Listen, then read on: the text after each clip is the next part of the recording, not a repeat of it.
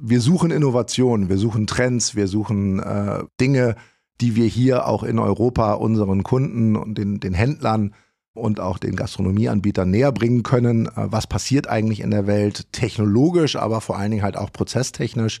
Was geht in Amerika? Was passiert in Asien? Und äh, was bedeutet das für unseren europäischen Markt? Wir werden in der Zukunft nicht mehr den Konsumenten in eine bestimmte Art, wie wir es im Handel gerne hätten oder wie der Technologieanbieter das gerne hätte, hineinzwingen können, sondern das hängt wirklich vom Warenkorb, selbst von der Tagesform, vom Alter, von welcher Generation das ist, äh, von dem Konsumenten ab, was er denn heute gerade nutzen möchte. Ihr wollt diese Komplexität vereinfachen bei euch. Wie schafft ihr es denn, das beste Kassensystem zu bauen? Nächste Woche Sonntag startet ja die Euroshop in Düsseldorf. Und auf der Eurozis im letzten Jahr habt ihr von einem holographischen Touch gesprochen. Was kann ich mir darunter vorstellen? Herzlich willkommen zu den EHI Retail Insights, der Podcast des Kölner Handelsforschungsinstituts EHI. Mein Name ist Kira Wiesner und wir sprechen hier im Podcast mit verschiedenen Menschen zu relevanten Retail-Themen. Und ich freue mich heute mit unserem Supporter des Monats zu sprechen, Partner Tech Europe. PartnerTech Europe ist ein führender Produzent von POS-Lösungen. In Zusammenarbeit mit der Kista-Gruppe hat PartnerTech Europe seine Produktpalette um Spitzentechnologien wie Digital Signage, In-Store Media, Prozessoptimierung, Convenience Store Systems etc. erweitert. Mit dem Ziel, der Best-Practice-Anbieter für Kunden im Einzelhandel, im Gastgewerbe und in Fachgeschäften zu sein. Wer produziert eigentlich das Kassensystem im Supermarkt, über das jeden Tag meine Lebensmittel gezogen werden? Welche Möglichkeiten gibt es am POS und vor allem für welche Zielgruppe? Und kann ich nicht nur Secondhand-Klamotten kaufen, sondern vielleicht auch Kassen? Mit meinem heutigen Gast Dennis Christesen, Geschäftsführer von PartnerTech Europe, gehe ich diesen Fragen heute auf den Grund. Dennis sitzt mir heute live gegenüber im Studio und ist ansonsten viel unterwegs. Was ihn so rumtreibt? Innovation. Wie man Innovation am POS umsetzen kann, verrät er uns heute im Podcast. Herzlich willkommen bei den EHI Retail Insights, lieber Dennis. Hallo Kira, ich freue mich hier zu sein. Du bist heute hier bei uns im Studio in Köln. Das betone ich so, weil es gar nicht so einfach ist, dich zu bekommen. Du bist nämlich ständig unterwegs. Bei unserem ersten digitalen Treffen warst du in Hongkong und bei unserem Vorgespräch in LA. Lass uns doch mit einem kleinen Warm-up starten. Wo bist du, wenn du nicht um die Welt jettest? Dann bin ich natürlich in Hamburg.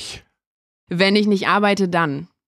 Dann halten mich meine beiden Kleinen Monster zu Hause richtig auf Trab.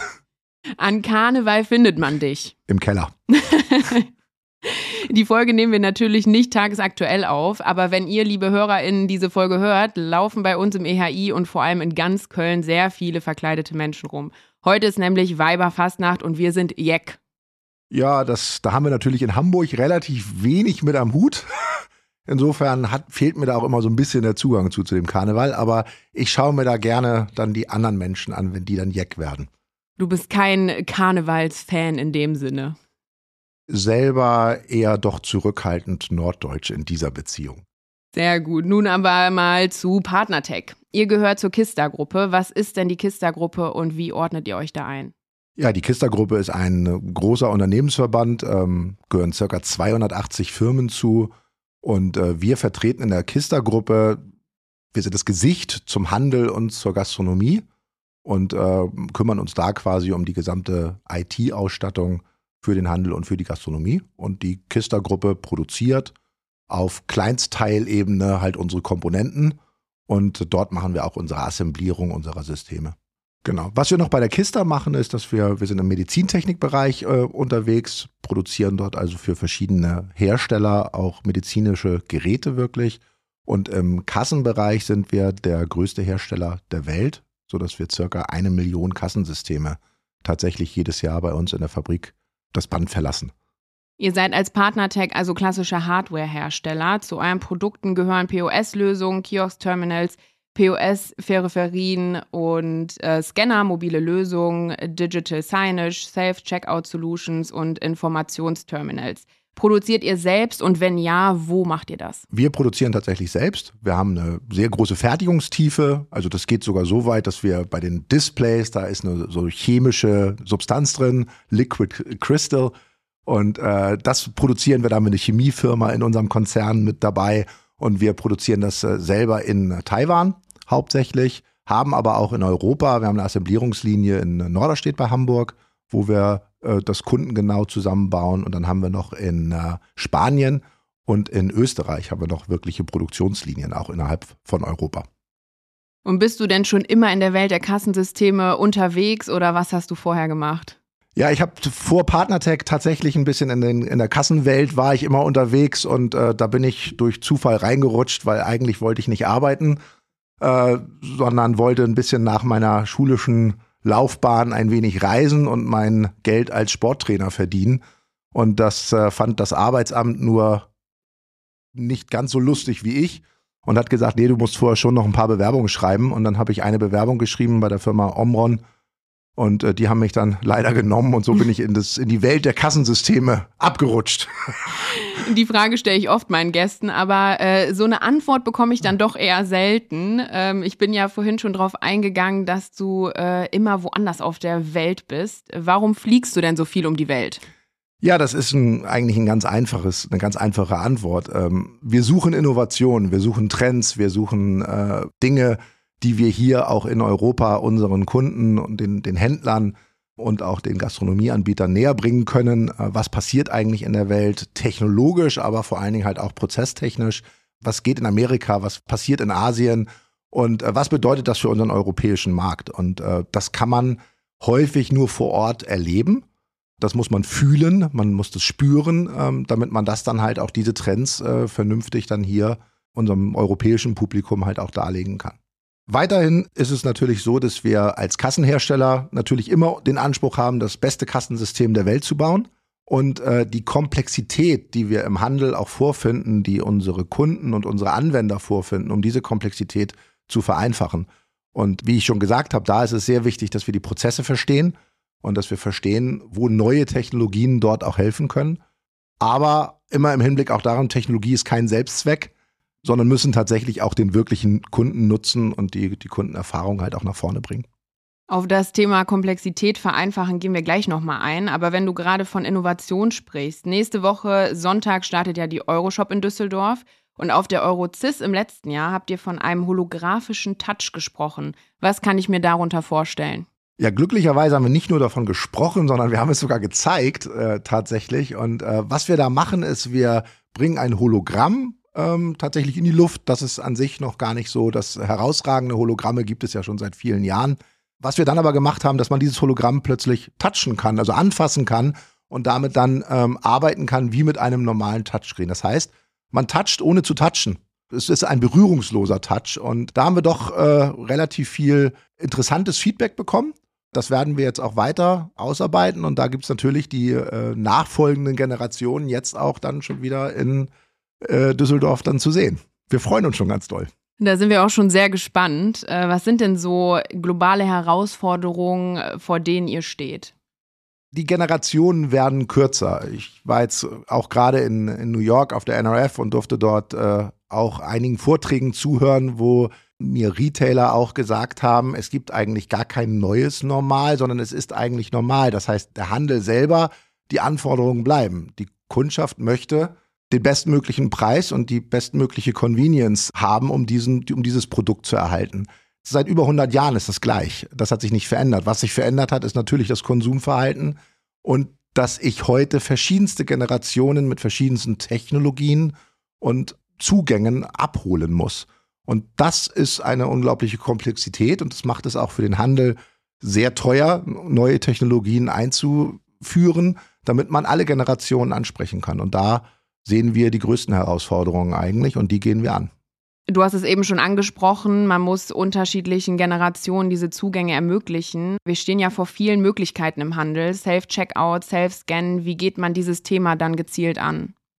Ganz einfach, man muss alle Themen gleichzeitig angehen. Wir werden in der Zukunft nicht mehr den Konsumenten in eine bestimmte Art, wie wir es im Handel gerne hätten oder wie der Technologieanbieter das gerne hätte, hineinzwingen können, sondern das hängt wirklich vom Warenkorb, selbst von der Tagesform, vom Alter, von welcher Generation das ist, äh, von dem Konsumenten ab, was er denn heute gerade nutzen möchte. Und äh, das ist für uns eine ganz große Herausforderung, die wir auch auf der Euroshop aktiv angehen werden. Ähm, mit verschiedensten Lösungen werden wir dort den Konsumenten entscheiden lassen können, wenn er den Laden betritt, wie er gerne den Checkout-Prozess, den Bezahlvorgang, wie er das gerne abhändeln möchte im Laden. Da gilt es da wirklich Lösungen anzubieten, die sehr einfach für den Händler zu integrieren sind, sowohl prozesstechnisch als auch vor allen Dingen kostentechnisch, weil wir dort natürlich ansonsten sehr viele verschiedene Anbieter haben am Markt, die alle eine tolle Lösung haben, aber die wir auch über unterschiedliche Integrationswege integrieren müssen. Und da setzen wir ganz klar an, dass wir sagen, wir wollen da nur mit einer Integration äh, arbeiten und dann alle Lösungen für den Konsumenten anbieten können, sodass der sich wirklich frei entscheiden kann, möchte er sein Handy benutzen, möchte er einen Safe-Checkout benutzen oder möchte er tatsächlich den klassischen, wie wir im Norden sagen, den Schnack mit dem Kassierer halten oder der Kassiererin halten. Ähm, das muss genauso möglich sein in unseren Augen. Vorhin bist du ja auch schon auf das Thema Komplexität vereinfachen eingegangen. Also äh, ihr wollt diese Komplexität vereinfachen bei euch. Wie schafft ihr es denn, das beste Kassensystem zu bauen? Indem wir nicht rein auf die nächste Prozessorgeneration schauen, sondern uns wirklich die Prozesse anschauen, die Prozesse verstehen wenn wir die Prozesse verstanden haben, mit den aktuellen Herausforderungen, die wir in der Zukunft sehen und die, die, wir identifiziert haben oder in Gesprächen auch erfahren haben, indem wir das kombinieren und dafür die beste Lösung schaffen. Dann ergibt sich die Technologie, die wir einsetzen, dadurch ganz automatisch.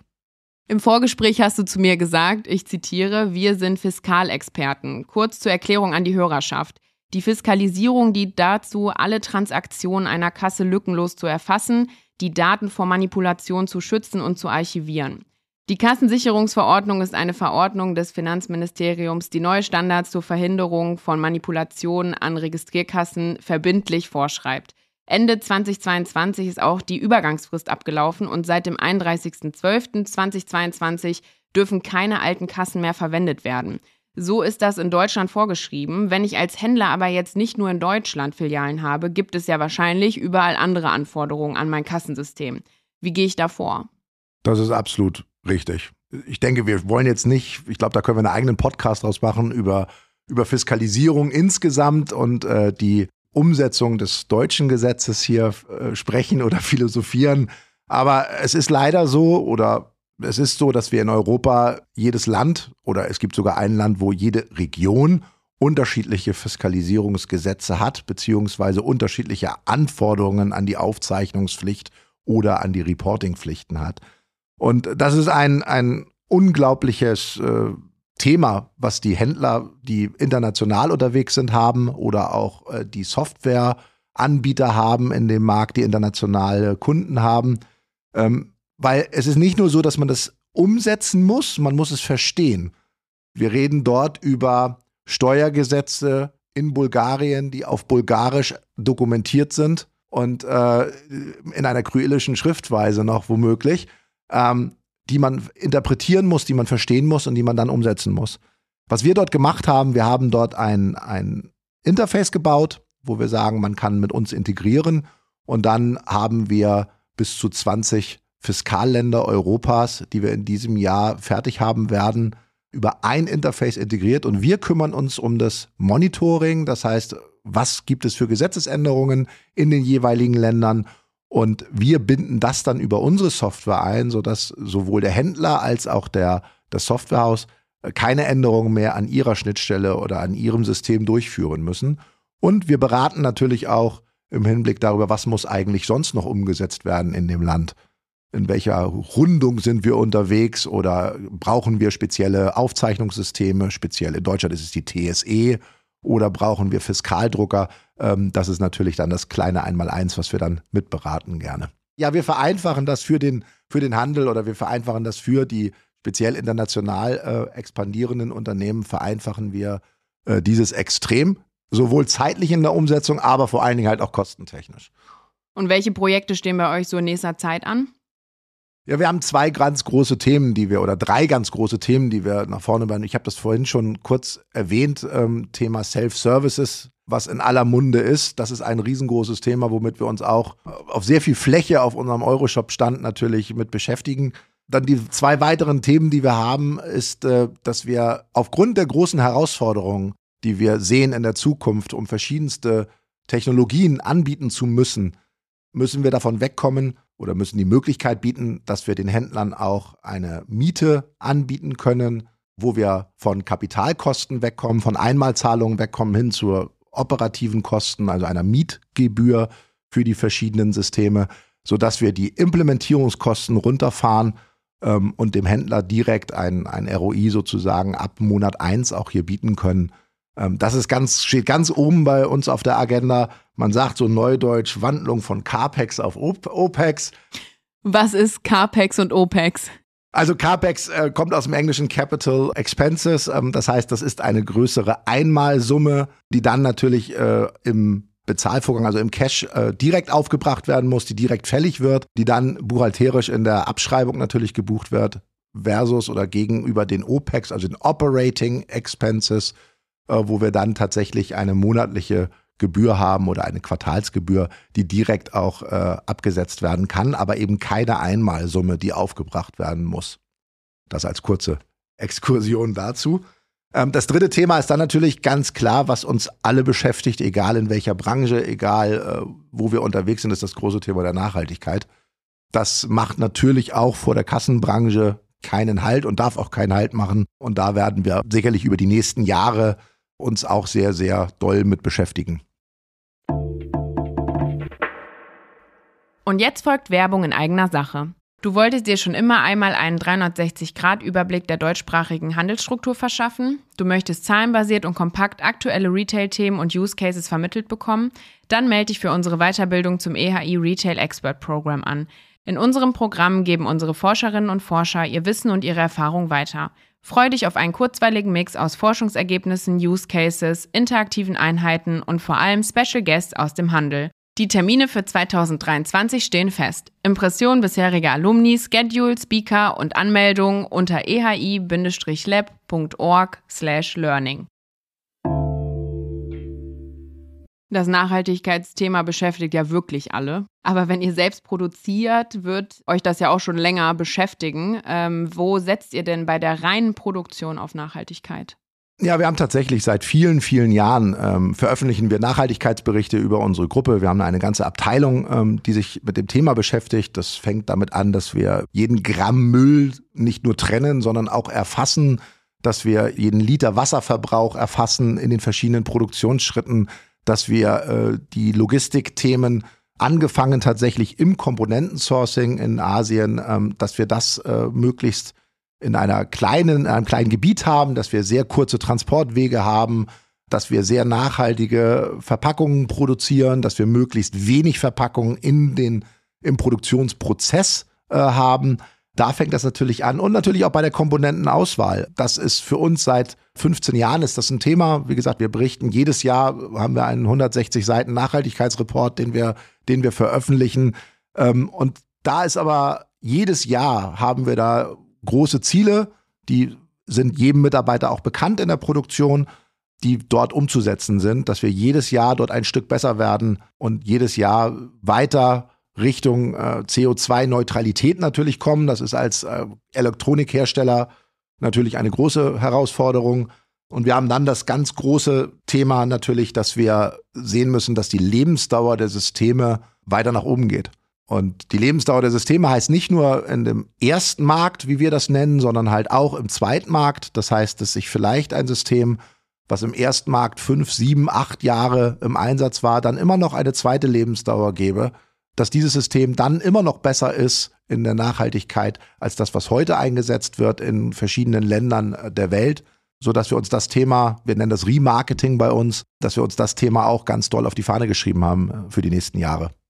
Also kann ich mir eine Second-Hand-Kasse bei euch besorgen? Das kannst du tatsächlich. Du kannst nicht nur, dass wir Second-Hand-Kassen verkaufen, dass wir die aus dem Markt herausnehmen, ähm, quasi. Im Übrigen nicht nur die Partnertech-Kassen, sondern wir nehmen dort sehr viel aus dem Markt heraus. Alles, was äh, in der Filiale wirklich im IT ist, können wir dort herausnehmen. Dafür bezahlen wir zum Teil sogar Geld. Und das kriegt dann ein, ein weiteres Leben eingehaucht. Das wird überarbeitet, das wird, wird dann in, in meistens in, in andere Länder verschifft, wo noch ältere Systeme im Einsatz sind, die weniger nachhaltig sind, sodass wir insgesamt weniger Elektroschrott produzieren und eigentlich äh, die Systeme insgesamt länger im Markt nutzen können. Wobei auch da muss man natürlich immer schauen, dass man nachhaltig bleibt im Thema Stromverbrauch, auch da Verpackung, Logistik, Kosten, das muss man da sicherlich auch im Blick behalten.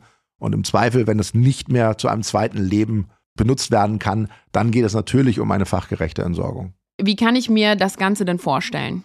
Ja, das fängt damit an, dass wir natürlich, wenn wir Ware aus dem Handel zurücknehmen, dass das sauber deinstalliert wird, dass da keine Kabel abgeschnitten werden, sondern dass die sauber verpackt werden, dass das wirklich in die Verwertung weitergehen kann und dass wir dann das sauber aufarbeiten, dass wir das logistisch optimieren, äh, wie die Versandwege sind und dann, dass das sehr schnell einer weiteren Verwendung zugeführt wird. Das ist das, womit wir uns da jeden Tag tatsächlich beschäftigen. Und das ist eine, ein, ein sehr zufriedenstellender Bereich, muss ich ganz ehrlicherweise sagen bei uns. Von was für einer Lebensdauer sprechen wir denn da? Wir haben in verschiedenen Ländern haben wir natürlich verschiedene Lebensdauer generell für Kassensysteme. In Deutschland haben wir eine relativ lange Lebensdauer. Das ERI macht da ja auch alle äh, zwei Jahre die große Kassenstudie, wo man das dann natürlich auch immer nachlesen kann, wunderbar. Und äh, wir haben andere Lebensdauern tatsächlich in, in, in UK zum Beispiel. Da haben wir eine deutlich verkürztere Innovationszyklus am, am Point of Sale, wo wir eigentlich tatsächlich gegenarbeiten. Hört sich ein bisschen komisch an, weil so als Hersteller finden wir natürlich das gut, wenn neue Kassensysteme verkauft werden. Wir streben aber tatsächlich eine lange Nutzungsdauer unserer Systeme an. So bieten wir per se schon mal fünf Jahre Standardgarantie auf unsere Systeme. Dementsprechend bauen wir in der Komponentenauswahl schon immer für eine Lebensdauer von eher sieben bis zehn Jahren die deutlich oberhalb des Abschreibungszeitraums liegt in jedem Land Europas, sodass wir dann quasi fast zwei Abschreibungszeiträume immer im Griff haben und es auch immer servisieren können. Und du hast eben schon von Mehrkosten gesprochen, die bei euch in dem Zusammenhang teilweise entstehen. Was sind das denn für Mehrkosten?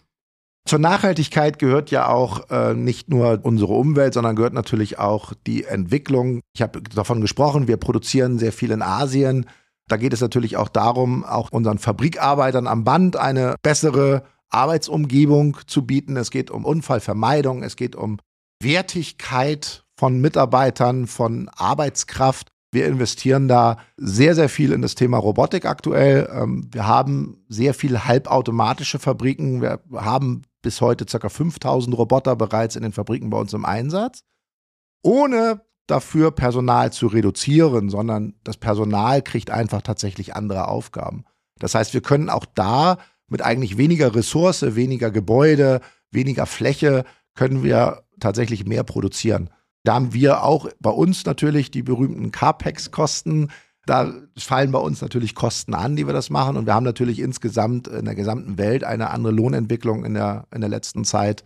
Und wenn wir jetzt auch in der, über die Pandemie oder über die wie sagt man so neudeutsch, die Supply Chain Krise reden, da ist natürlich auch alles äh, sehr viel teurer geworden.